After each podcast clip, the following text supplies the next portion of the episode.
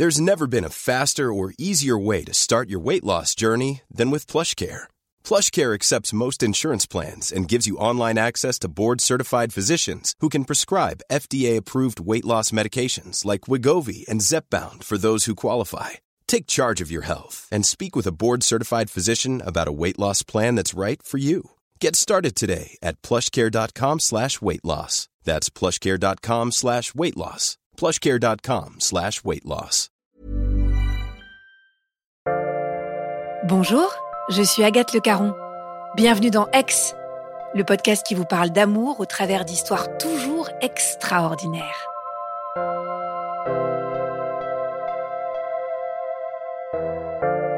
Qu'est-ce qui nous mène à l'être aimé? On dit souvent que c'est l'éducation qui nous lie à l'autre, qu'on se retrouve sur nos valeurs communes, qu'on se reconnaît parce qu'on vient du même monde. Mais quand on tombe amoureux de quelqu'un qui appartient à un monde opposé, quand tout nous sépare, quand personne n'accepte notre amour, comment tenir? Comment aimer quand même? Marie-Clémence va vous prouver qu'on peut tomber amoureuse dans le monde d'en face et aimer malgré tout. Si vous voulez nous raconter votre histoire extraordinaire, envoyez-nous un résumé à podcastx1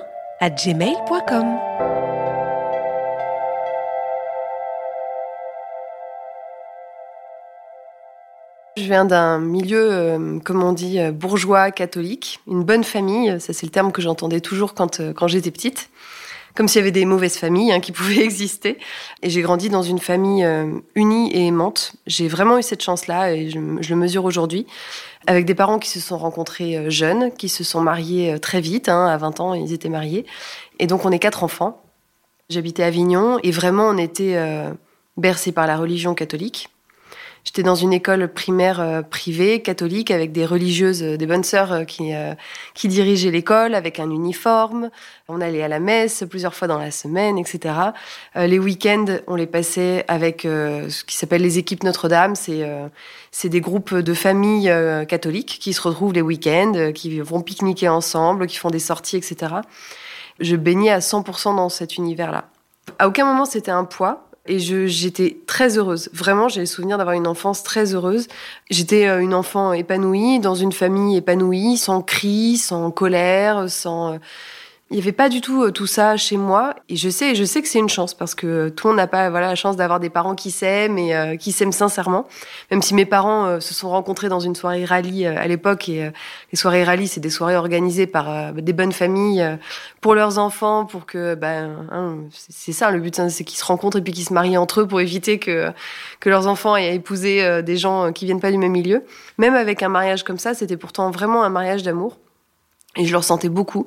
Et voilà, j'avais des super plans, euh, une famille parfaite, un mari, deux enfants, euh, une grande maison, etc.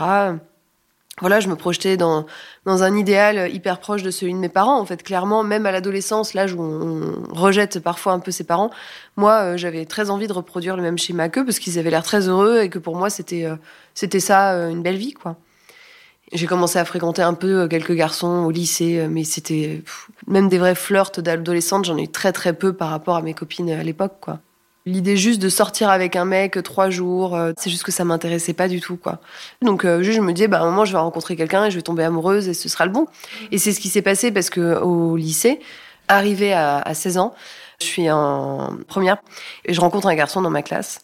Je tombe complètement sous son charme, je suis très très amoureuse, on sort ensemble. Voilà, et on est fou l'un de l'autre et on est persuadé l'un l'un comme l'autre qu'on va faire euh, notre vie ensemble. Ben, moi, je suis hyper attirée par tout le monde artistique et il est musicien. Il vient d'une famille euh, assez similaire à la mienne. Alors lui, sans être croyant, etc. Alors moi, je continue d'aller à l'église tous les dimanches. Euh, je fais ma confirmation, je fais tout bien comme il faut. lui, il n'est pas pratiquant et, et, même pas croyant, mais il vient d'une famille hyper catholique. C'est-à-dire que ses parents vont à la messe avec les miens, quoi. Et donc je me dis, je sais pas, je me dis tout de suite, il est génial, il est sympa, il est gentil, il ressemble pas à tous les mecs de nos âges qui sont, euh, je sais pas, euh, qui sont un peu branleurs. On est très vite très amoureux et on construit finalement une relation assez solide parce que à nos âges, souvent ça, ça cassait au bout de quelques mois. Moi je me dis, bah ouais, on va faire notre vie ensemble, on va se marier, on va avoir des enfants, etc. Je suis hyper contente parce que je suis pas sortie avec plein de mecs et finalement j'avais raison. On peut tomber très amoureux à notre âge, on peut euh, rencontrer la bonne personne hyper jeune, c'est possible. Et puis je sens que c'est réciproque, quoi. Et, ma famille l'adore. Donc c'est, en fait, il y a, a, aucun, aucune ombre au tableau. Tout est fait pour qu'on puisse passer notre vie tous les deux. On passe le bac. à ce moment-là, on est en région parisienne tous les deux. Je pars vivre à Grenoble parce que je dois suivre mon père qui est muté là-bas. On continue notre relation à distance pendant deux ans. Pareil, ce qui n'est pas commun à 18 ans. Mais une fois par mois, je vais à Paris et, et, je vais le retrouver. Il vient me voir, on passe nos vacances ensemble. Dès qu'il y a une réunion de famille, il en est. Et pareil, de mon côté, je suis invitée partout chez lui. Et vraiment, c'est le grand amour, quoi. Enfin, je, on s'aime, hein, tout simplement. Tout se passe très, très bien. Et puis, euh, au bout de deux ans, euh, moi, je décide, euh, dès que je peux, de quitter mes parents et de venir vivre, m'installer à Paris. J'ai envie de, voilà, bah, de quitter le nid familial. Donc, j'ai 20 ans, j'arrive à Paris. On vit séparément, mais toujours ensemble, toujours avec nos projets. Et puis moi, dans le cadre de mes études, à l'époque, je suis en master métier des arts et de la culture à la Sorbonne. Et je dois faire un stage. Alors, j'ai aucune idée de ce que je veux faire de ma vie. Je sais que je veux que ce soit dans le milieu de la culture. Je ne sais absolument pas quoi. Et je trouve vraiment, par le plus grand des hasards, un stage dans une boîte qui, à l'époque, euh, gère le public des émissions de télévision. Alors, je savais même pas, moi, la provinciale, à l'époque, qu'il y avait euh, des agences qui s'occupaient d'inviter le public euh, sur les plateaux, etc. Donc, je me retrouve à faire ça. C'est le hasard. Et je me dis, bon, bah, ok, pourquoi pas, la télé, un nouveau monde pour moi. Et en fait, le premier jour de stage se passe très bien. À la fin de la première journée, on me dit, voilà, demain, Demain, tu vas aller en plateau sur l'émission L'édition spéciale sur Canal+.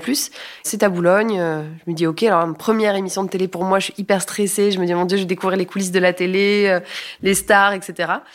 En fait, j'ai un peu une double personnalité déjà à cette époque-là. C'est-à-dire que j'ai un côté hyper rangé, très très sage, très discrète, très poli, poli à l'extrême. Chez moi, on m'a toujours appris qu'il fallait pas exprimer ses colères, qu'il fallait pas euh, être médisant, qu'il fallait quand quelqu'un fait quelque chose qui nous plaît pas, il vaut mieux partir sans rien dire. C'est le fameux truc de tendre la joue droite. Hein, c'est ça aussi dans l'éducation religieuse. Il y a un peu un côté, faut surtout pas surtout pas se défendre finalement. J'ai vraiment un côté de ma personnalité qui est comme ça et qui est comme ça encore aujourd'hui. Et puis j'ai un autre côté de ma personnalité qui aime la culture, qui aime le spectacle, qui aime la télé, qui euh, qui rêve de faire de la scène, qui rêve de parler, de m'exprimer. J'ai plein de choses à dire, mais simplement je me les autorise pas. Je me les autorise pas. Donc quand je me retrouve dans ce stage-là et qu'on me dit voilà tu vas aller sur un plateau télé, je suis trop contente parce qu'en fait euh, j'ai l'impression d'aller presque dans un milieu un peu interdit quoi.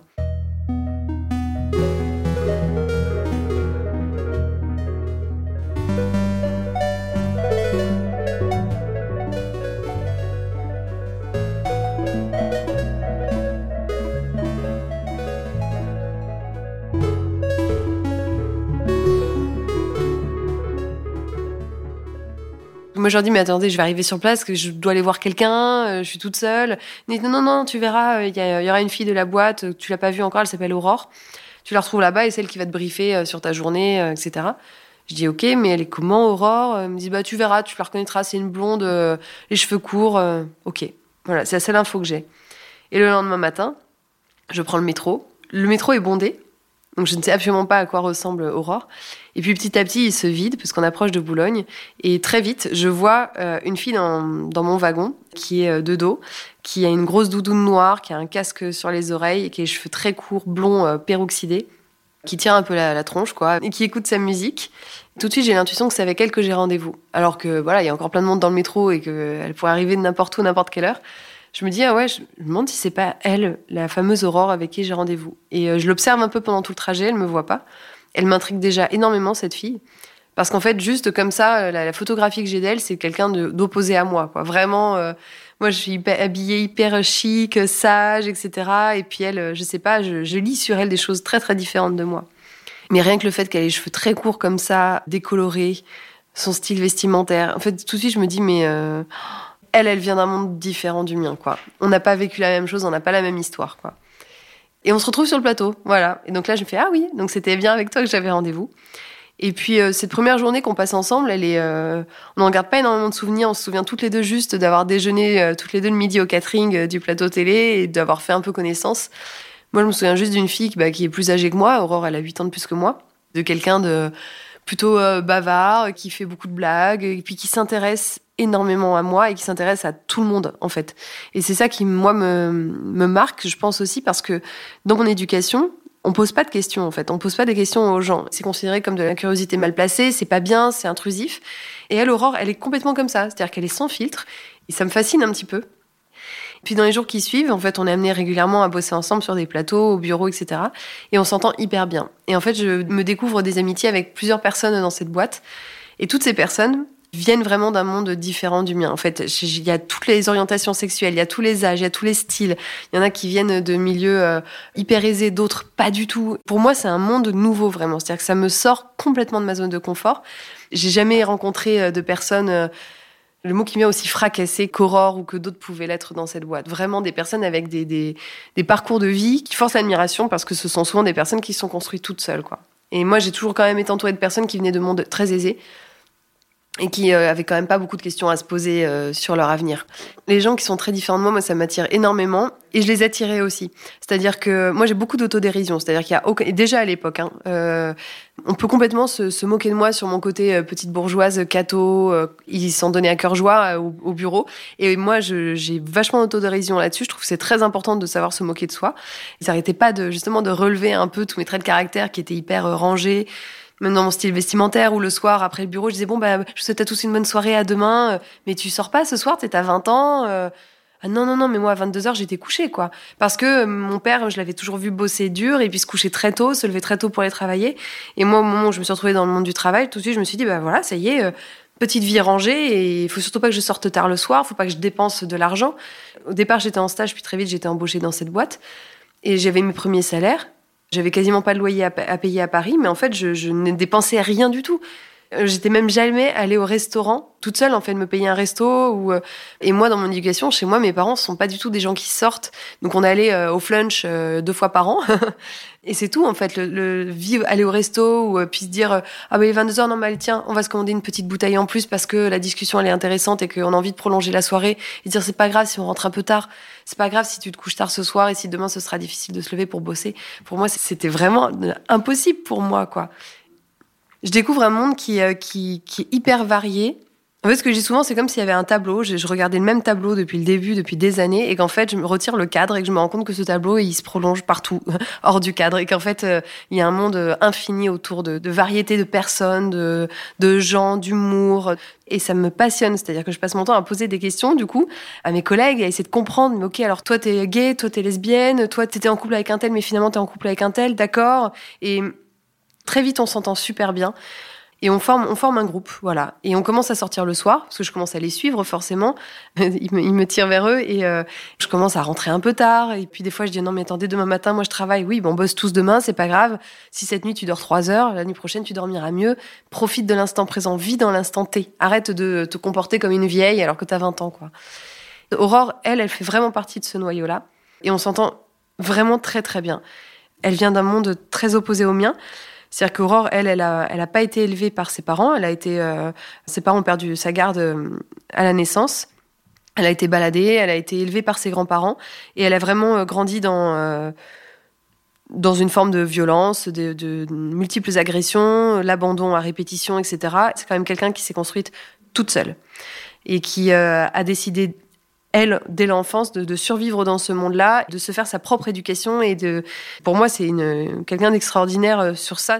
Et elle m'intrigue vraiment, quoi. Je me dis, mais jamais j'ai rencontré quelqu'un comme ça de ma vie, quoi. C'est quelqu'un vraiment à qui on n'a pas appris qu'il y a des choses qui ne se disent pas aux gens. Que c'est pas parce que tu penses quelque chose que tu peux le dire. Elle met des mots sur, euh, sur plein de choses et, euh, et sans superflu, en fait. C'est-à-dire que tout, justement, ce monde-là dont moi je viens, qui est hyper aseptisé, elle, elle est pas comme ça, quoi. Et ça me, ça me fait un bien fou. Et je pense que c'est pour ça que très vite je me, je me rapproche d'elle parce que je sais que voilà, elle est, euh, elle est sincèrement heureuse d'être avec moi. Si elle a pas envie d'être avec moi, elle me le dit aussi. Si ce soir elle a envie de rester seule, elle me dit oh non, j'ai envie de rester seule ce soir. Et en fait, Aurore, je sais qu'elle aime les femmes, elle s'en est jamais cachée. Je sais qu'elle a toujours été en couple avec des femmes hétéros. Elle a jamais rencontré une femme lesbienne euh, comme elle. Et elle a toujours eu plutôt des relations longues. Ça, je le sais dès le départ, en tout cas, elle me, elle me le dit. Et à aucun moment, je me dis qu'il peut se passer euh, quoi que ce soit avec elle, quoi.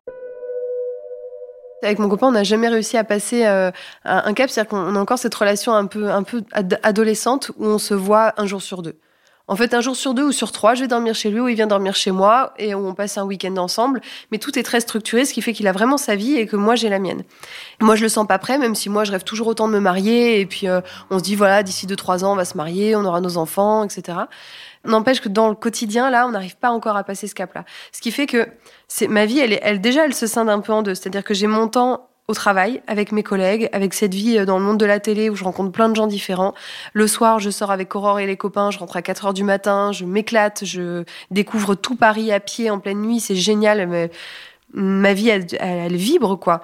Et puis à côté j'ai ma vie avec lui qui est super pour autant en fait. C'est-à-dire qu'elle est oh, jamais on se dispute tous les deux ça se passe très bien c'est très sage on s'entend bien c'est une vie hyper apaisante. Lui il est au courant que j'ai des nouveaux copains il est au courant que je sors un peu il est plutôt heureux pour moi. Mais à aucun moment il cherche non plus à en savoir plus ou il cherche à rencontrer euh, mes collègues copains et Aurore au départ bah, c'est une copine on s'entend très bien. Et puis petit à petit en fait je commence à ressentir parfois des, des regards de sa part je me rends compte bah, qu'elle me complimente plus que d'autres filles euh, au bureau, ou qu'elle va euh, parfois faire des petites allusions. Euh. En fait, parfois, je me dis, elle me taquine, parce qu'elle m'appelle baby girl, parce que elle, me trouve. chaque fois, elle, me dit que je suis un bébé, enfin, que vraiment, j'ai. mon, innocence la, la, fait sourire. Je pense qu'il y a une part de provocation, elle veut voir un peu de quoi je suis capable. J'ai jamais ressenti ça de la part de quelqu'un parce qu'aussi j'ai jamais euh, laissé ne serait-ce qu'une ouverture à qui que ce soit. Là, pour autant, je, me dis ah ouais, là il y a de la séduction, il y a quelque chose. Elle essaye quelque chose. Et puis euh, elle commence à me faire des cadeaux. Je sais pas si elle sait qu'un soir j'ai été triste par rapport à quelque chose au bureau, peu importe. Le lendemain matin, j'arrive au, boulot, j'ai un bouquet de fleurs. C'est des choses qu'on n'a jamais faites pour moi et d'un coup, elle, elle, sort un peu le grand jeu. Moi, je suis très amoureuse de, de mon copain à l'époque. À aucun moment je me dis euh, je vais avoir une relation avec une fille, enfin pas du tout. Mais pour autant, euh, je dis pas non à toutes ces avances. C'est-à-dire qu'au départ, j'en joue un peu. Et c'est vraiment la petite, euh, c'est la caricature de la petite bourgeoise cato, un peu émoustillée, oh là là, euh, je crois que je plais à une femme.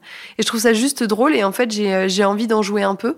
J'ai pas envie que ça s'arrête. Je pourrais tout de suite lui mettre un stop, gentiment, voilà, notre relation s'arrêtera là, mais non, je le fais pas et au contraire, j'en rajoute un petit peu.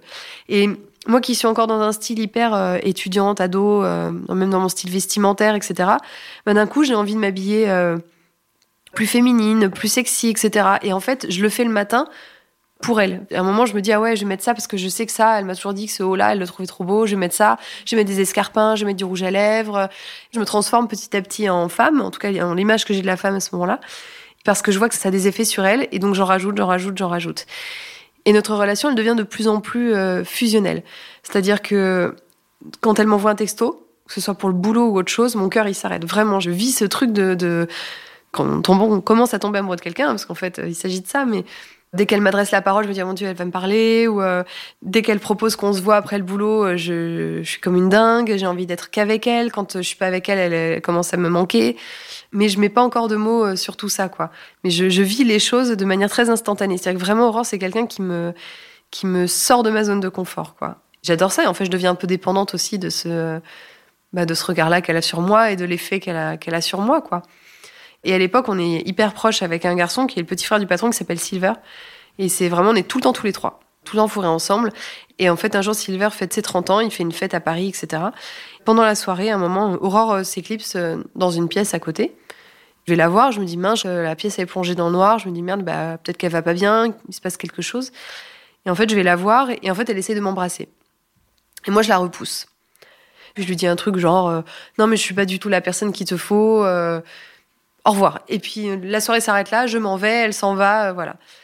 Et en fait, c'est assez étrange parce que évidemment que je ne rêve que d'une chose, c'est qu'on s'embrasse, mais à ce moment-là, euh, c'est comme si ça y est, j'avais fini de jouer avec ma poupée et que maintenant, ça y est, c'est fini. Je voulais bien m'assurer que tu avais bien envie d'être avec moi. Maintenant, c'est bon, euh, chacune retourne à ses petites occupations. Et c'est hyper cruel hein, de ma part parce que clairement, j'ai largement joué le jeu de la séduction à ce moment-là.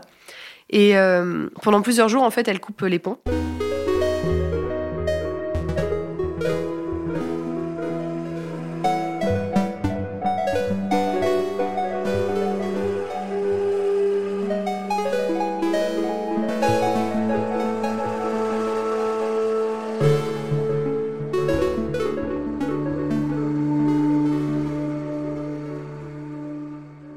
Je, m'en rends malade. Physiquement, vraiment, je m'en rends malade parce que là, je me dis, mais non, mais en fait, j'ai envie d'être avec elle. Enfin, j'ai envie qu'on s'embrasse, quoi. Je l'ai rejeté, j'aurais pas dû. Euh, je veux qu'on s'embrasse. Au bout de trois jours, enfin, elle décide de me donner des nouvelles. Et je m'en souviens très bien parce qu'il était très tard. C'était un dimanche soir. J'étais couchée en pyjama, euh, tout ça. Je sais pas, il devait être minuit, un truc comme ça. Et enfin, elle répond à un de mes textos. Donc, ça faisait trois jours que je la harcelais. Et je la supplie, vraiment, je la supplie de bien vouloir me parler. Elle me dit, bah écoute, si tu veux, je sors d'un tournage d'une émission. J'attends mon RER, euh, je suis à Gare du Nord, dans un bar, euh, je bois un verre, euh, tu peux me retrouver. Et là, mais enfin, pour les autres, c'est rien du tout, mais pour moi, c'est énorme. C'est-à-dire qu'il est minuit, je me dis, ok, je me rhabille, j'y vais et je traverse Paris à cette heure-là toute seule en me disant, je vais la retrouver à Gare du Nord dans ce bar et je vais la voir, quoi. Et donc on se retrouve face à face toutes les deux. Et elle me dit, bon, ok, mais qu'est-ce que tu veux? Moi, la première chose qui me vient, c'est que je lui dis, mais j'aimerais bien qu'on s'embrasse. Elle fait, ok, d'accord. Elle me dit, mais euh, donc euh, tu, veux qu'on s'embrasse là? Je fais, oui, mais juste une fois. Elle me fait, tu me plaisantes? Je lui dis, mais si, si, si. moi, je suis persuadée à ce moment-là que j'ai la réponse à tout. Je lui dis, non, on va s'embrasser juste une fois. Après, c'est fini. Et là, ça la fait, elle, meurt de rire, quoi, Aurore. Elle me dit, non, mais tu, tu plaisantes. Elle me dit, euh, on s'embrasse une fois, on s'embrasse pour la vie. On va pas, on va juste s'embrasser une fois là, comme ça, quoi. C'est pas ça. Ça ne se passe pas comme ça, la vie. Je sais pas. En je me dis que c'est possible. C'est complètement possible de céder un peu et que ça s'arrête là, quoi. Comme si le fait qu'on s'embrasse allait euh, résoudre toute, euh, toute cette situation. Et puis qu'après, il y aurait plus de désir, il y aurait plus d'envie, il y aurait plus d'amour, quoi. Alors que pas du tout. Enfin, évidemment que non. Mais c'est très naïvement, je tente ma chance, quoi. En me disant qu'il y a peut-être moyen qu'elle dise oui. Elle me dit non, non, non, euh, c'est pas possible. Et je lui dis ouais, mais je. En fait, j'ai du mal à mettre des mots sur ce que je ressens. J'ai envie d'être avec elle et en même temps, mais j'ai pas envie non plus d'être avec elle, quoi. Je suis avec mon copain, j'aime ma vie et puis j'envisage pas ma vie avec quelqu'un d'autre que lui, quoi. Et donc, en fait, on reprend notre relation dès le lendemain, comme si de rien n'était, comme si c'était rien passé, amical. Mais encore plus fusionnel. C'est-à-dire que déjà qu'on passait beaucoup de temps ensemble, là, ça devient même problématique quand on est séparés l'une de l'autre. Vraiment. On bosse ensemble, tous les soirs on est ensemble. Moi, je commence à passer de plus en plus les visites à mon petit copain. Je n'ai envie d'être qu'avec elle, quoi. Et en fait, cette relation, elle devient extrêmement forte. C'est-à-dire que même le soir, elle, euh, elle dort à la maison. Elle retourne pas euh, chez elle. Et on a une relation absolument platonique. Hein. C'est-à-dire qu'on passe des soirées des nuits ensemble, toutes les deux, à se regarder dans le blanc des yeux. Il ne se passe absolument rien. On parle, on parle, on, on se commande un jap à 4 heures du matin, on regarde des séries. Et puis, juste euh, ce besoin absolu d'être ensemble en permanence. Et souvent, moi, je, retente ma chance et je lui dis que j'ai envie euh, qu'on s'embrasse parce que j'en ai très envie. Et puis qu'il y a des moments, évidemment, bah, euh, c'est c'est plus fort que nous. Et à chaque fois, elle me, repousse en me disant c'est pas le bon moment, c'est pas le bon moment. Et ce qui est drôle, c'est qu'à aucun moment, elle me demande de quitter mon copain ou quoi que ce soit. Je pense que le fait que ce soit une femme fait que, vraiment j'ai l'impression de, vivre quelque chose qui relève de l'intime mais extrême. C'est-à-dire que vraiment, ça ne regarde personne d'autre qu'elle et moi. C'est-à-dire qu'à l'époque, j'ai euh, des super copines que j'ai depuis des années, etc. Je n'en parle à personne. Je veux pas que les gens sachent. Aussi parce que je pense que si je commence à en parler, je vais me retrouver un peu face à l'évidence hein, qu'il bah, va falloir régler cette situation. Et puis les mois passent. Et au bout d'un moment, bah, un, matin, euh, on s'embrasse. C'était pas un matin plus important qu'un autre, c'était pas un moment euh, extraordinaire de romantisme, etc. Juste un moment où on s'est embrassé je comprends quand même que je passe de l'autre côté et que je passe du côté bah, de, l'adultère, quoi. Je suis infidèle. Et puis là, il se passe euh, plusieurs mois.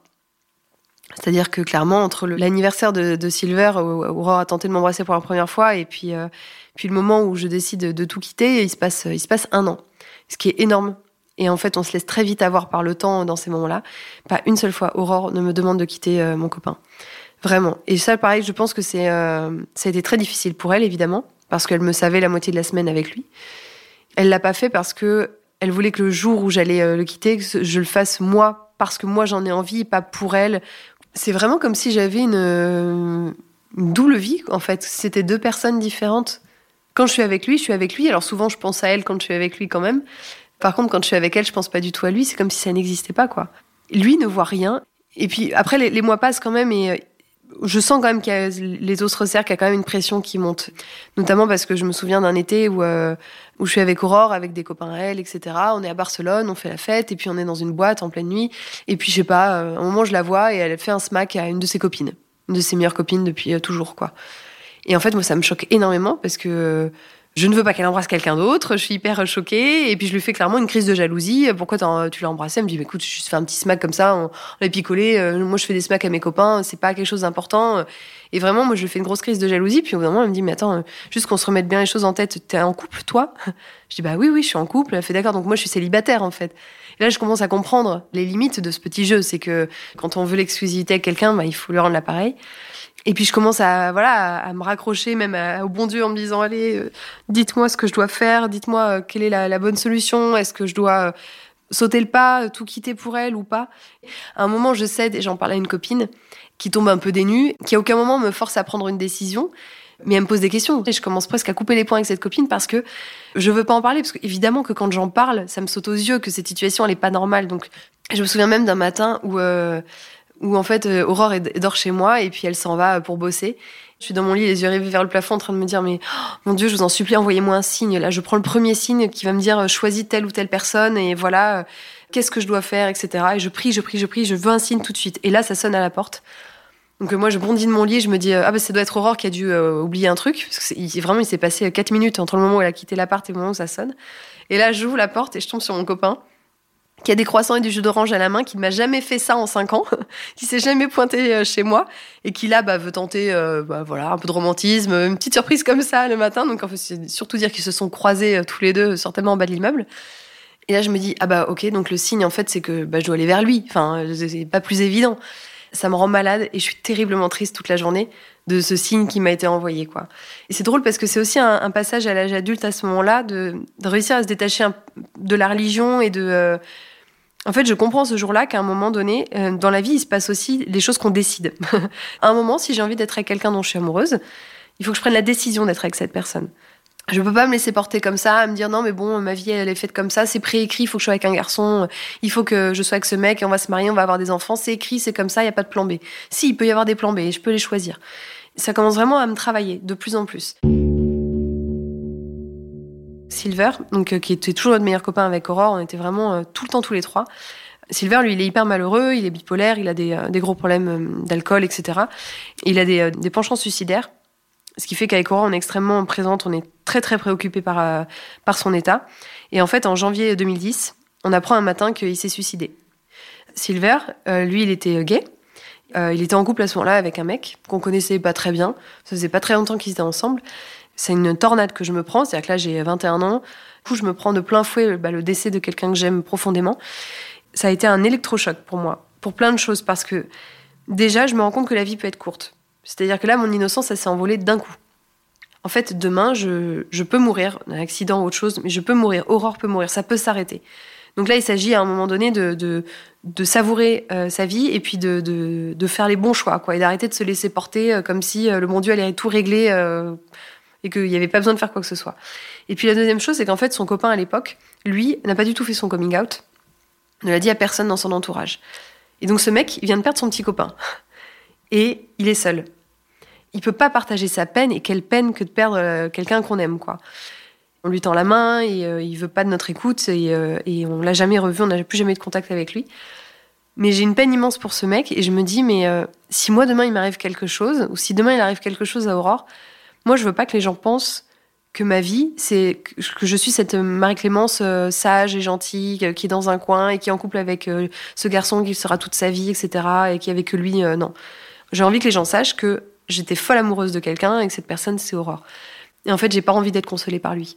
Et pour moi, c'est là que je me rends compte qu'en fait, euh, je suis plus amoureuse, que c'est quelqu'un que j'aime sincèrement. Ce, mec, on a été très heureux euh, ensemble et euh, j'ai rien, absolument rien à lui reprocher. Notre relation, elle a été sans, sans ombre. Mais qu'en fait, quand je vois Aurore, j'ai mon cœur, il s'emballe, quoi. Et que quand je suis avec lui, ça me fait pas du tout cet effet-là. Et c'est à ce moment-là vraiment que je me rends compte que, bah voilà, il est temps de, de sauter dans le vide, quoi.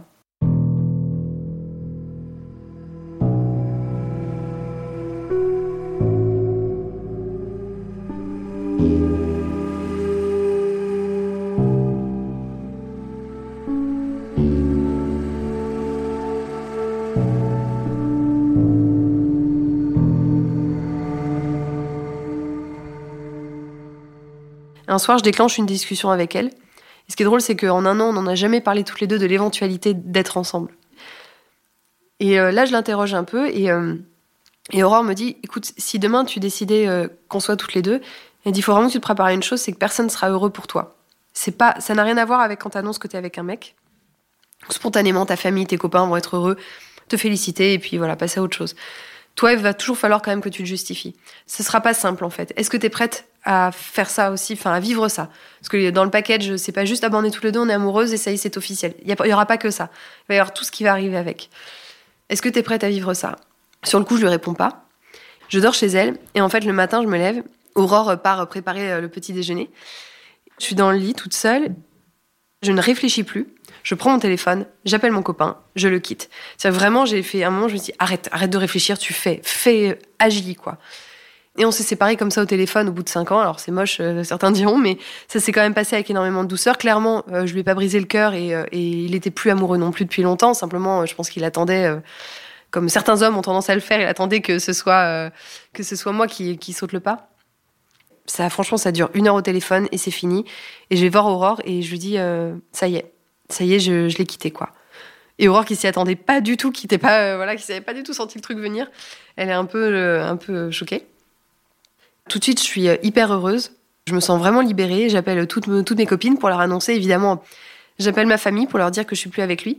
C'est drôle parce que ma, plus grande peur, c'est qu'ils soient hyper déçus que ma relation avec lui se soit terminée. En fait, pas du tout. Hein. Ils, sont, disent oui, bah écoute, euh, enfin ça nous étonne pas trop. Vous étiez pas fait pour finir ensemble. Et ce qui est drôle, c'est que moi, très vite, j'ai envie bah, de l'afficher au monde entier. Je suis amoureuse et j'ai envie de, dans la rue, j'ai envie de lui tenir la main, j'ai envie de l'embrasser. Je n'ai aucune retenue avec ça. Le fait de que ce soit une femme ne me pose aucun problème. Et vraiment, je m'interroge pas du tout, du tout là-dessus. Et ce qui est fou, c'est que c'est Aurore qui, elle, au contraire, me met des stops régulièrement en me disant non, non, attends, on s'embrasse pas dans la rue. Elle, elle a, elle a peur du regard des autres, elle a peur des remarques homophobes. Et on commence à en vivre quelques-unes, des scènes d'homophobie dans la rue. Je pensais que c'était quelque chose qui pourrait me toucher, pas du tout. En fait, je me sens plutôt heureuse et je suis épanouie, je suis bien dans mes pompes et, euh, et voilà, et tout va bien. Dans les mois qui suivent, j'ai très envie d'en parler à ma famille. Bah, quand on est amoureux, on a envie de parler tout le temps de la personne. Donc en fait, je passe mon temps, leur je leur parle tout le temps d'Aurore, je leur parle d'Aurore comme une copine, une collègue. Jamais plus que ça, mais j'ai trop envie de leur dire, quoi. J'ai plus peur de la réaction de mon père, Bizarrement, je me dis, ah bah mon père, c'est un homme, il va pas comprendre. Mais par contre, je me dis, ah bah je suis sûre que ma mère, en tant que femme, elle va comprendre le fait qu'on puisse euh, aimer une femme ou quoi. Et je me souviens, c'était au mois de juillet, j'étais chez mes parents. Et puis à table, je sais plus pourquoi est-ce qu'on commence à parler d'homosexualité. Peut-être parce qu'il y a eu un, fait dans l'actualité ou je sais plus. Et moi, dans ma tête, je me dis, allez, c'est le moment, il faut leur dire, il faut leur dire. Je compte dans ma tête, est à 3, tu, à 3, tu leur dis, à 10, tu leur dis. Puis j'arrive pas à leur dire. À la fin du repas, je, sors fumer une clope et mon père est à côté de moi. Et il me dit, euh, ça va, j'ai l'impression qu'il y a quelque chose qui te travaille. Euh, à table, là, t'étais pas bien. Euh, c'est le sujet dont on parlait. Euh, qu'est-ce qui, qui te, met dans cet état-là? Là, je me dis bon bah allez, il me tend une perche, allons-y quoi. Et je lui dis bah écoute, tu sais, cette fille Aurore dont, dont je vous parle beaucoup, en fait, c'est pas qu'une amie, c'est on est ensemble et je, je, suis amoureuse. Mon père, dans sa force tranquille légendaire, me dit écoute, on s'en doutait un petit peu. Juste, tu nous parlais tellement de cette fille, hein, et je leur avais dit qu'elle était lesbienne. Tu nous parlais tellement de cette fille qu'à un moment on s'est dit mais euh, qu'est-ce qui se passe? Elle a l'air vraiment vraiment attachée. Évidemment, c'est pas euh, pas ce qu'on voulait pour toi là, euh, mais il y a ce qu'on veut pour notre enfant et puis est-ce que notre enfant est vraiment? C'est pas parce que t'es pas exactement comme on l'avait prédit, voulu, qu'on t'aime moins. En fait, notre amour en tant que parent, il est inconditionnel. Vraiment, il n'y a pas de condition. On t'aime, on t'aime toujours et et voilà, après il me dit, est-ce que tu as, conscience de tout ce, à quoi tu vas devoir renoncer? Il me dit notamment la maternité. Et moi, à aucun moment, j'ai euh, l'intention de faire une croix là-dessus. C'est-à-dire que je suis dans mes débuts de relation avec Aurore, mais je me dis pas du tout que je vais pas pouvoir être maman, quoi. Au contraire. Donc je réponds rien là-dessus. Je me dis, bon, on, abordera ce sujet-là euh, après. Et en fait, je me retourne, et là, je me rends compte qu'en fait, ma mère, elle est dans l'entrebâillement de la porte, et qu'en fait, elle, écoute depuis tout à l'heure, que je l'avais pas vue, mais qu'elle elle écoutait. Et elle, en fait, elle pleure et elle est vraiment littéralement en état de choc. C'est-à-dire qu'elle elle regarde dans le vide, elle pleure, et je la sens complètement perdue. Et en fait, je sens qu'il y a une cassure à ce moment-là, il y a vraiment quelque chose qui s'est brisé, qui, euh, même aujourd'hui, est irréparable. quoi. C'est-à-dire que, en fait, elle, elle ne comprend pas. Ma mère et moi, on a une, différence fondamentale entre nous deux, c'est que elle, elle considère qu'on choisit qui on aime. Elle est amoureuse de mon père, etc. Mais elle, considère que ce jour-là, j'ai fait le, un choix, que j'ai choisi, de vivre en marge de la société toute ma vie. Elle ne comprend pas à quel moment pour moi ça peut être intéressant de faire ce choix de vie. Mais vraiment, tu te rends compte, tu, vas toute ta vie, tu vas être en marge, tu, n'es pas homosexuel. Elle me dit, je suis ta mère, c'est moi qui t'ai faite, je sais, tu n'es pas homosexuel. Je dis, mais je, je me considère même pas comme homosexuel, en fait, juste je suis tombée amoureuse d'une femme. Je suis pas non plus hétérosexuelle, enfin, en fait, je m'en fous, je juste, euh, je suis, je suis amoureuse. C'est tout ce que je peux vous dire de moi là aujourd'hui, quoi. Elle a évidemment peur du regard des autres. Elle a peur du regard de ses propres parents sur elle qu'on lui reproche d'avoir foiré quelque chose avec moi. Mes parents, ils sont extrêmement euh, catholiques, pratiquants. Enfin, ils vont à la messe tous les dimanches, ils animent euh, les messes. Euh, ils y vont même plusieurs fois par semaine. Évidemment qu'elle sait aussi que c'est clairement rejeté dans la religion. Enfin, en tout cas, ce qu'on dit dans l'Église, c'est qu'il faut pas mettre les homosexuels à la porte, mais bon, il faut avoir pitié. Donc, avoir pitié, c'est comme si on était quand même des, des pestiférés, quoi ma mère, vraiment, ce soir-là, je, pendant des heures, j'essaye de la convaincre que tout va bien. À chaque fois, je lui dis, mais ne t'inquiète pas, je vais bien, je suis heureuse. En fait, je, vois, je, dis, je ne fais rien de mal. Tout le monde va bien, tout le monde est heureux. Je me suis pas mise en couple avec un, meurtrier ou un mec qui est en prison et qui pourrait être un danger pour moi. Enfin, tout va bien. Je vis une relation, je suis heureuse, épanouie, etc. Et en fait, vraiment, à partir de ce jour-là, la discussion entre nous, elle, elle devient quasiment impossible. C'est-à-dire que dans les mois qui suivent, dès qu'on se parle au téléphone, c'est l'enfer. C'est-à-dire que Évidemment, quand elle me demande ah, qu'est-ce que tu as fait ce week-end et que moi je lui dis bah on a été au cinéma, elle pleure, elle pleure tout de suite, elle fond en larmes. Dès que je parle de ma vie, dès que je parle d'Aurore, dès que je prononce le prénom d'Aurore, que je dis elle, ma mère, c'est, ça la dépasse complètement. Et c'est hyper compliqué parce que moi j'ai envie que ça avance et que parfois j'ai l'impression qu'en fait il ne se passe rien et je lui dis mais parle-en autour de toi s'il te plaît, va, va, voir un, thérapeute, parle-en euh, à des amis, juste euh, évacue, euh, il faut il faut parler de ça et en fait elle ne veut pas que leur entourage soit au courant donc elle en parle à personne. La seule personne qui en parle c'est genre un prêtre. Mais le prêtre il va pas lui dire bah oui allez-y c'est super votre fille aimez-la comme elle est et puis allez rencontrer Aurore. Enfin non, le monde dans lequel elle évolue est complètement fermé à tout ça. Et donc il s'écoule plusieurs mois comme ça. Et euh, au départ, moi, je continue d'aller voir mes parents euh, toute seule. Alors évidemment, ne surtout pas aborder le sujet d'Aurore, c'est complètement un sujet tabou, enfin voilà. Ce qui fait que très souvent, le week-end se termine en drama parce que je vais avoir le malheur de parler d'Aurore au bout d'un moment et que, moi j'ai envie de voir où ma mère en est dans sa réflexion, et puis je vois qu'en fait, bah, il s'est passé 3, 4, 5 mois et qu'en fait, ça n'a absolument pas bougé, elle est toujours aussi braquée. Pendant des années, je suis venue avec mon copain, ça posait pas de problème. Mes frères et sœurs viennent à l'époque avec leurs petits copains, petites copines, fiancées, etc.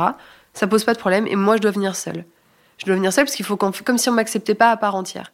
Et moi, à un moment, vraiment, je leur dis, c'est fini. À partir de maintenant, si vous voulez me voir, vous allez me prendre comme je suis dans mon entièreté, c'est-à-dire avec Aurore. Je suis persuadée d'une chose, c'est que quand on aime quelqu'un, souvent l'entourage aime aussi cette personne, et je me dis, ils vont aimer Aurore, c'est sûr. Oui, elle, n'a rien à voir avec notre famille, mais je suis certaine qu'ils vont l'adorer autant que je le. Enfin, moi, je l'aime cette femme, donc évidemment, j'ai l'impression que le monde entier ne peut que l'aimer. Et donc au départ, mes parents euh, tiennent.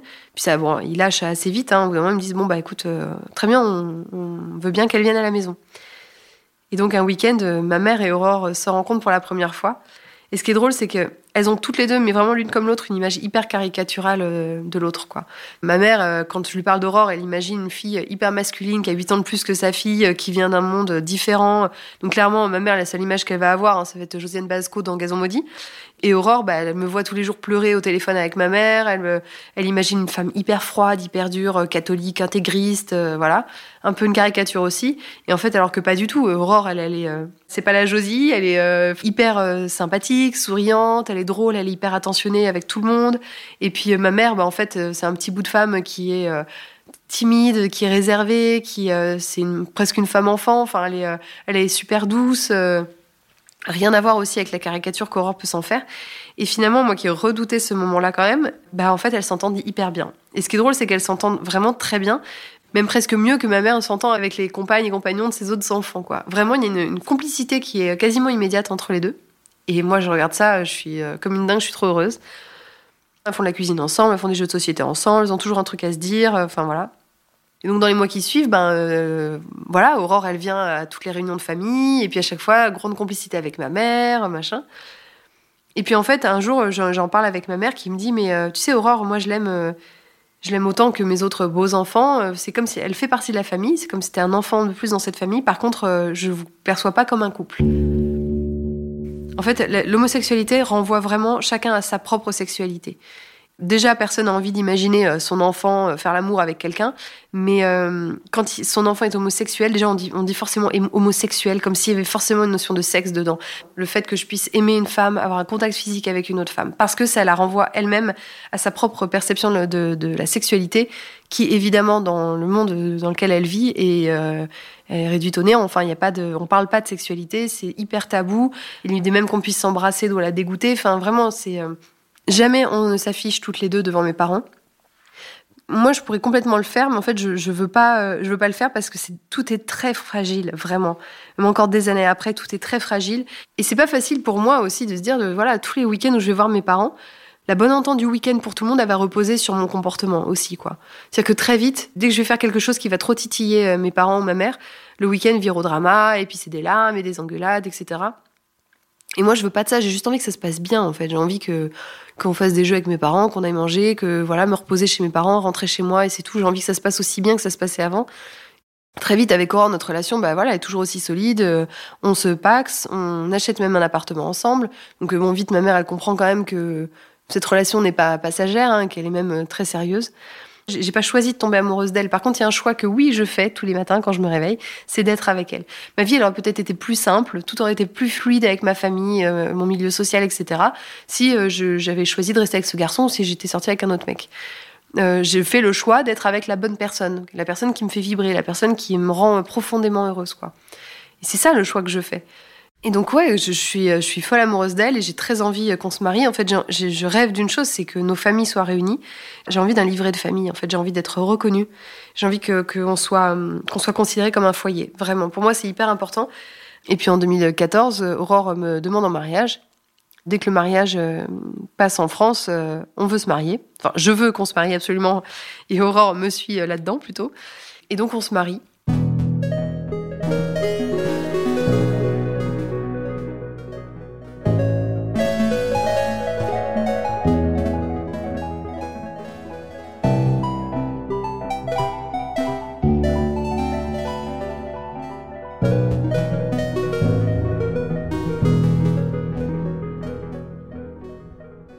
Alors ma mère, quand je lui annonce qu'on veut se marier, ma mère me dit pourquoi voulez-vous marier? Je dis bah, bah pour les mêmes raisons que toi t'as épousé papa il y a 30 ans. Enfin, on veut se marier quoi. Et en fait, elle comprend pas. C'est pareil. C'est comme si c'était pour elle un acte de provocation encore de ma part quoi. C'est pourquoi ça vous suffit pas là déjà. Vous êtes paxés, vous vivez ensemble. Pour elle, c'est déjà bien assez. Pour elle, je touche à quelque chose de sacré, même si évidemment je vais pas mettre un pied dans une église. Et c'est hyper difficile parce que moi, je m'étais imaginé enfant euh, mon premier essayage de robe de mariée avec ma mère, avec mes sœurs. Puis ma mère, elle est passionnée par la déco. Euh, donc je m'étais dit, bah voilà, elle va tout faire, tout organiser pour notre mariage, etc. Comme elle l'a fait pour mon frère et ma sœur qui étaient déjà mariés. Mes parents avaient invité tout le gratin, il y avait 200, 250 personnes. Enfin voilà. Moi, mon premier essayage de robe de mariée, j'étais toute seule, quoi. Et et ça a été hyper difficile parce que, en fait, à aucun moment, elle me dit qu'elle sera pas là. Je sais qu'ils seront là. C'est même elle qui insiste. Mes parents, en fait, ont financé euh, en partie les mariages de mes frères et sœurs, comme ça se fait beaucoup dans nos familles. Aurore leur dit à un moment, non, mais vous inquiétez pas, nous, on veut rien de votre part. Enfin, on va se débrouiller toute seule, euh. Et ma mère insiste, elle dit à Aurore, a fait, ah non, par contre, hors de question. J'ai versé telle somme pour, pour les frères et sœurs, euh, Marie-Clémence aura la même chose. Voilà. Même si ce mariage, clairement, elle, elle ne le valide pas, elle veut pas faire de différence là-dessus. Mais par contre, l'investissement affectif au moment du pré des préparatifs, il est, inexistant, quoi. Donc pendant des mois, c'est hyper difficile, même au moment des faire-part, quand on fait des faire-part chez moi, c'est euh, souvent euh, monsieur et madame Intel et monsieur et madame Intel ont la joie de vous annoncer le mariage de leurs enfants. Alors c'est très euh, à l'ancienne. Hein. Et moi, j'ai dû appeler mes parents pour savoir si je pouvais mettre Marie-Clémence et Aurore, ainsi que leur famille, sont heureuses de vous annoncer leur mariage. Juste le ainsi que leur famille. J'ai dû demander l'autorisation à mes parents parce qu'au départ, ils, ils voulaient pas avoir leur nom, en fait, sur le faire-part. Et c'est hyper difficile, quoi. Enfin, c'est hyper humiliant quand on voit que pour les frères et sœurs, ça n'a pas été le même traitement, quoi. Mais, euh, mais j'accepte les choses et puis, euh, puis je continue de me dire que le temps arrange et, euh, répare, quoi. Et finalement, peut-être un mois ou deux mois avant le mariage, un jour je suis au téléphone avec ma mère et puis évidemment je ne prononce pas le mot tabou mariage, hein, surtout pas. Comme depuis un an de fiançailles, je prépare tout toute seule et je me, faut surtout pas que je dise le mot mariage sinon elle pleure. Puis à un moment, j'ai plus, j'avais, je venais découvrir l'application Pinterest, je m'en souviens, donc ma mère passionnée DIY, etc. Et je lui dis, oh, au fait, euh, je viens de découvrir Pinterest, c'est génial, tu devrais trop aller faire un tour, euh, ça t'intéresserait. Elle me dit, oui, mais je connais cette application, fais pourquoi t'es sur Pinterest, toi Et je lui dis, ben, donc là, je me dis, bon, j'ai pas le choix, je vais lui répondre. Je, bah, suis en train d'essayer de trouver des idées de cadeaux pour euh, la table, pour le mariage, voilà. Et là, grand moment de silence au téléphone, je me dis, allez, je commence à compter jusqu'à 4. Je me dis, à 4, à mon avis, elle devrait se mettre à pleurer. Et là, en fait, elle respire, elle me dit, mais tu veux peut-être que, que je m'occupe de faire les petits cadeaux? Et là, waouh, quoi. Et en fait, euh, on raccroche et euh, je fonds en larmes de, joie, parce que pour moi, c'est énorme. C'est-à-dire que ma mère, là, en fait, euh, elle se réveille peut-être un ou deux mois avant le mariage et elle me propose son aide, quoi. Et en fait, c'est elle qui fabrique même tous les petits cadeaux de table pour les invités. Je pense que juste, bah, il lui fallait plus de temps, voilà, que d'autres parents, peut-être. Et le jour du mariage, mes parents, toute ma famille est là. Alors, euh, ça n'a rien à voir avec les mariages euh, qu'il y a pu avoir dans ma famille. Là, on est 80. De ma famille, il n'y a pas grand monde. Mes parents n'ont invité aucune de leurs connaissances, aucun de leurs amis. Ils n'ont pas invité leur famille. Enfin, moi, j'ai invité quelques oncles et tantes, mais voilà. En plus, j'ai une très grande partie de ma famille qui est allée à toutes les manifs pour tous. Donc la plupart sont évidemment opposés au mariage. Il y a surtout nos amis finalement. Et voilà, mon mariage n'a rien à voir avec celui que je m'étais imaginé petite, avec ma grande traîne en train de remonter euh, l'allée euh, dans l'église au bras de mon père. Pas du tout. On est dans une petite mairie, j'ai une robe courte. Mais en fait, c'est un mariage qui est parfait à nos yeux parce que euh, parce que nos familles sont réunies, parce que c'est complètement improbable ce qui se passe, parce que on, est, on fait partie quand même des premiers mariages homosexuels. On est le premier pour Madame le maire. C'est une victoire aussi sociétale à ce moment-là de pouvoir se marier. Le moment où elle nous remet le livret de famille, c'est c'est un moment qui pour moi m'a vachement marqué, quoi, de voir le mot famille, de voir ce, ce livret de famille que j'ai toujours vu à la maison avec mes parents, mes frères et sœurs dessus, tout ça, et là de me dire j'ai le mien et, euh, et j'ai le droit, ça y est, enfin, on est une famille, quoi. Et ma mère euh, passe une super journée. Ce qui a fait beaucoup rire tout le monde, c'est qu'au contraire, elle est hyper détendue. Je pense qu'à un moment, elle a lâché prise. De toute façon, il y a personne qu'elle connaît, euh, à part un, oncle ou une tante. Et du coup, elle se marre, elle danse, elle fait la fête. Et c'est un, un, merveilleux cadeau, quoi. Parce que j'ai juste eu droit à un mariage euh, comme plein de gens peuvent en rêver, quoi.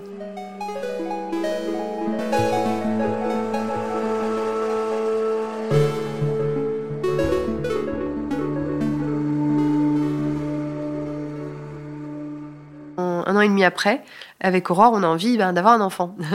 Pareil, c'est pas du tout quelque chose dont Aurore, elle, a envie au départ, parce qu'elle, dans sa famille, ben, euh, avoir un enfant égale séparation, égale violence, égale plein de choses comme ça. Mais euh, moi, au contraire, j'ai été hyper heureuse euh, enfant, euh, j'ai avec mes frères et sœurs, et j'ai toujours une très bonne image de la maternité, et j'en ai envie, quoi. À force de, débats, j'arrive à convaincre Aurore de, de me suivre bah, dans cette aventure.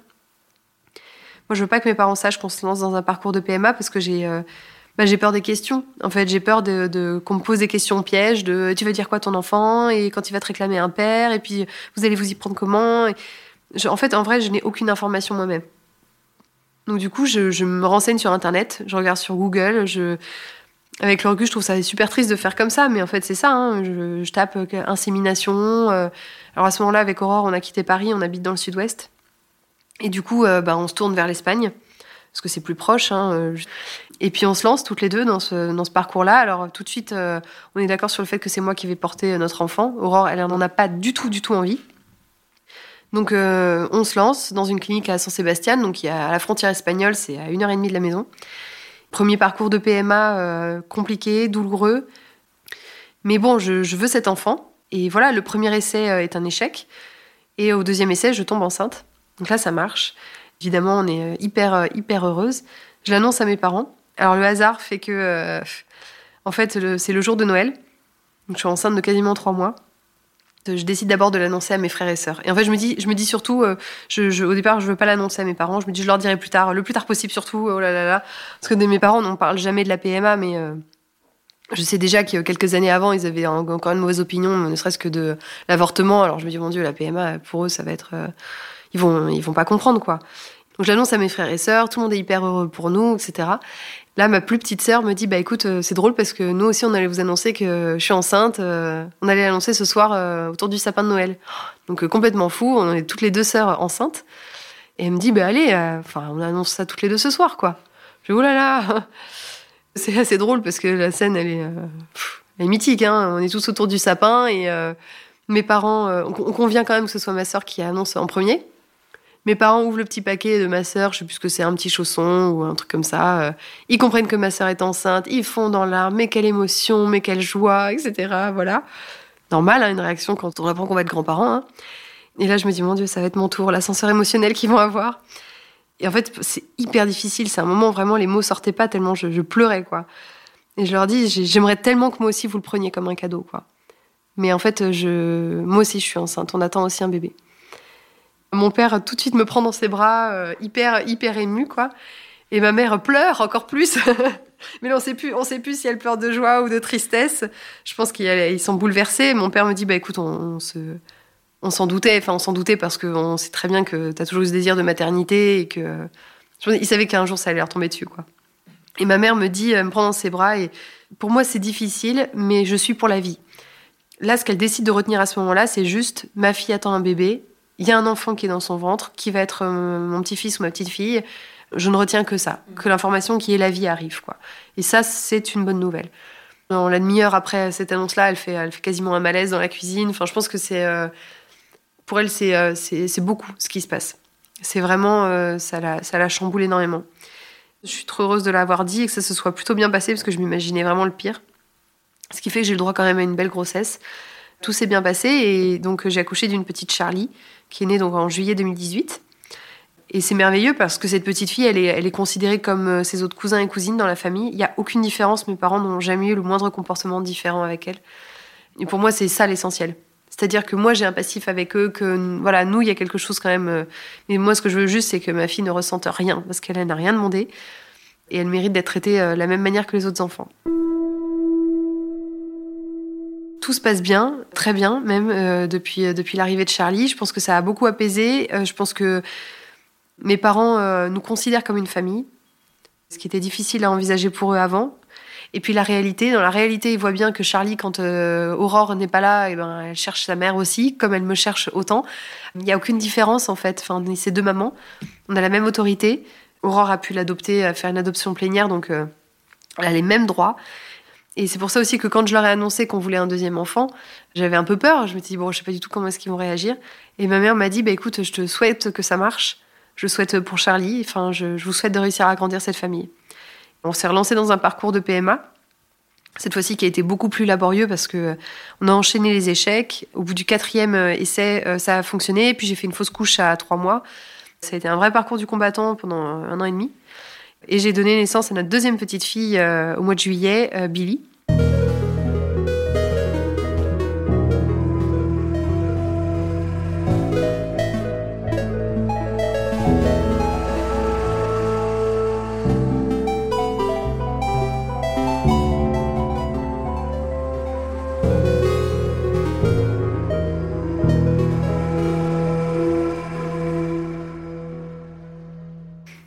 Aujourd'hui encore, quand on est dans ma famille, la différence, elle se sent pas clairement, mais il y aura toujours une petite différence. C'est des petites choses. Hein. Il y a encore 3-4 ans, avec Aurore, on avait deux lits simples dans notre chambre, chez mes parents. Et j'avoue, j'arrivais, on, on avait deux lits simples, on les collait. Puis on revenait la fois d'après, ils étaient reséparés avec un mètre entre les lits, puis on les recollait comme des ados qui n'ont euh, pas le droit de dormir dans le même lit. Puis un jour, on est arrivé et, euh, et ma mère m'a dit Bon, voilà, ça y est, euh, il y a un lit double. Waouh Et on l'a taquiné avec ça. Et elle me dit non mais ça n'a rien à voir hein, avec euh, avec le fait que vous soyez toutes les deux. Non non non, c'est juste que on avait plus assez de lits doubles dans la maison. Je sais je sais que c'est ça a complètement à voir. Évidemment si j'avais été avec un homme j'aurais mon lit double depuis dix ans. Mais il y a plein de petites avancées comme ça, ça, ça, ça bouge. Après, euh, voilà, on ne s'embrasse toujours pas devant mes parents, on fait attention à ces choses-là. J'évite d'avoir trop de gestes tendres envers Aurore parce que je vais sentir tout de suite ma mère un petit regard dans un coin. Je sens qu'elle est très très mal à l'aise, qu'elle va baisser les yeux. Donc je, je, sais que ce sera toujours différent. Voilà. La, la, relation que j'ai avec mes parents avant n'est plus la même. La relation que j'ai avec ma famille, même la relation que j'ai avec la religion, tout a été cassé, tout est reconstruit n'est plus pareil. Moi, avant, j'allais à la messe tous les dimanches. J'étais hyper pratiquante et je croyais euh, sincèrement en tout ce qu'on m'avait inculqué.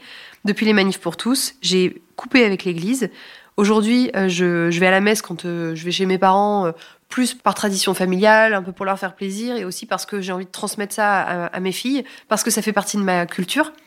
Mais je me considère même plus vraiment comme catholique. Enfin, je crois en certaines choses, mais je ne crois plus en l'Église en tant qu'institution parce qu'elle m'a fait trop de mal.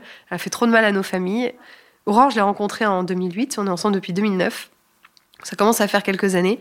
Mais pendant toutes ces années, ce qui s'est passé, c'est que vraiment, c'est un passage à l'âge adulte. Je, je, me suis détachée du regard de mes parents, du regard de la religion, du regard de la société. Et je me suis construite, moi, en tant que personne à part entière, avec mes qualités, mes défauts, avec les choses que j'aime et les choses que je n'aime pas. Ma relation avec mes parents, elle a énormément évolué. Elle est beaucoup plus euh, saine aujourd'hui.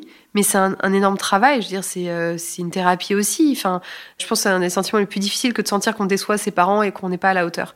En tout cas, euh, moi, mes parents, c'était mes idoles. Et, et quand le regard de son parent est désapprobateur, c'est hyper, hyper difficile de garder confiance pendant toutes ces années, régulièrement, alors moi j'ai toujours aimé écrire, mais régulièrement je prenais un peu des notes parce que j'avais envie de ne pas oublier ce qui se passait. Et puis c'était un moyen aussi pour moi de pas de me faire justice, mais de le fait d'écrire, c'était de, ça me permettait de, de, me défendre en fait, de, de, voir écrit noir sur blanc que je ne suis pas une mauvaise personne.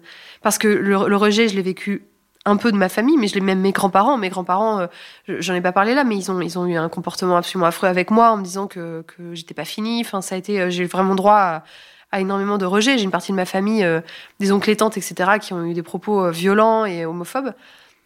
Avec ce livre, ça m'a permis de, bah, de retracer l'histoire. Je me suis toujours dit, si un jour euh, j'ai des enfants, je veux que mes enfants puissent lire notre histoire.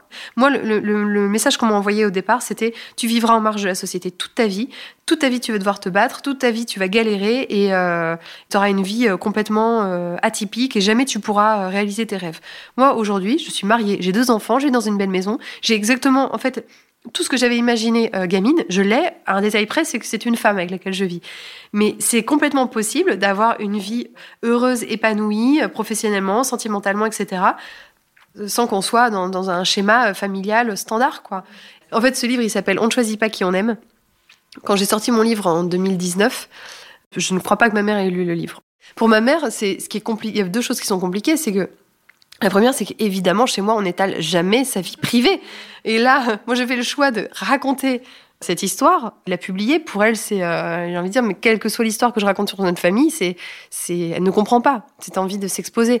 Et puis ma mère, pour elle, c'est, ouais, c'est, c'est, je m'expose, je m'expose sur un sujet qu'évidemment, elle aurait préféré garder secret. Et je pense que quand elle a dû avoir quelques amis ou euh, qui sont arrivés en disant, tiens, c'est pas ton nom de famille sur le livre, tiens, s'il s'agirait pas de ta fille, bah, je pense qu'elle avait tout sauf envie euh, de, parler de tout ça. Je pense qu'elle le lira pas. Je peux pas lui en vouloir, même si évidemment euh, j'aimerais qu'elle le lise parce que je ne dis pas de mal d'elle et que, sa peur, c'est ça aussi, c'est qu'en fait je sois là à salir la famille, alors qu'en réalité, je pense que n'importe qui qui a lu le livre sait que je ne fais que crier mon amour pour cette famille et que mes grands-parents, ma grand-mère ne voulaient plus m'adresser la parole pendant plus d'un an, ils m'ont pu parler. Et aujourd'hui, elle m'a présenté ses excuses et, euh, et voilà, et elle a beau être catholique intégriste et, je pense qu'elle est homophobe. Euh, n'empêche que aujourd'hui, eh ben, elle, se fait violence et elle essaie de me prouver une forme d'affection, quoi.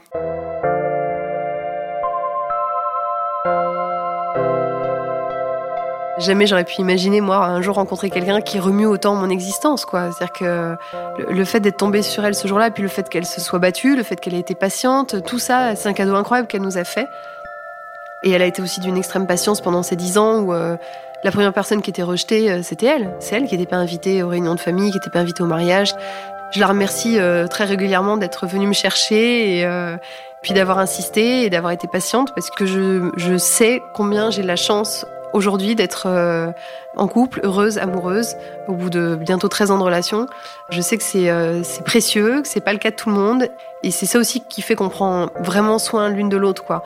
C'est qu'on mesure tous les jours la chance qu'on a d'être ensemble et que ça se passe bien. Et euh, on a fondé une famille, quoi. C'est juste incroyable parce qu'on se dit des fois, on dit, mais tu te rends compte, s'il y a 13 ans, là, le jour où on s'est croisés pour la première fois, moi j'avais 20 ans.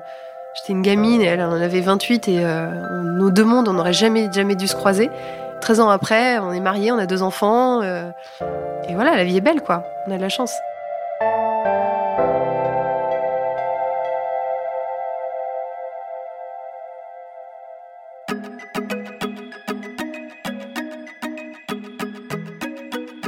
Merci à Clémentine Delagrange qui a réalisé cet épisode et à Alexandre Ferreira qui l'a monté et mis en musique. Si vous l'avez aimé, faites-le savoir. Mettez-nous des étoiles et des commentaires. Merci.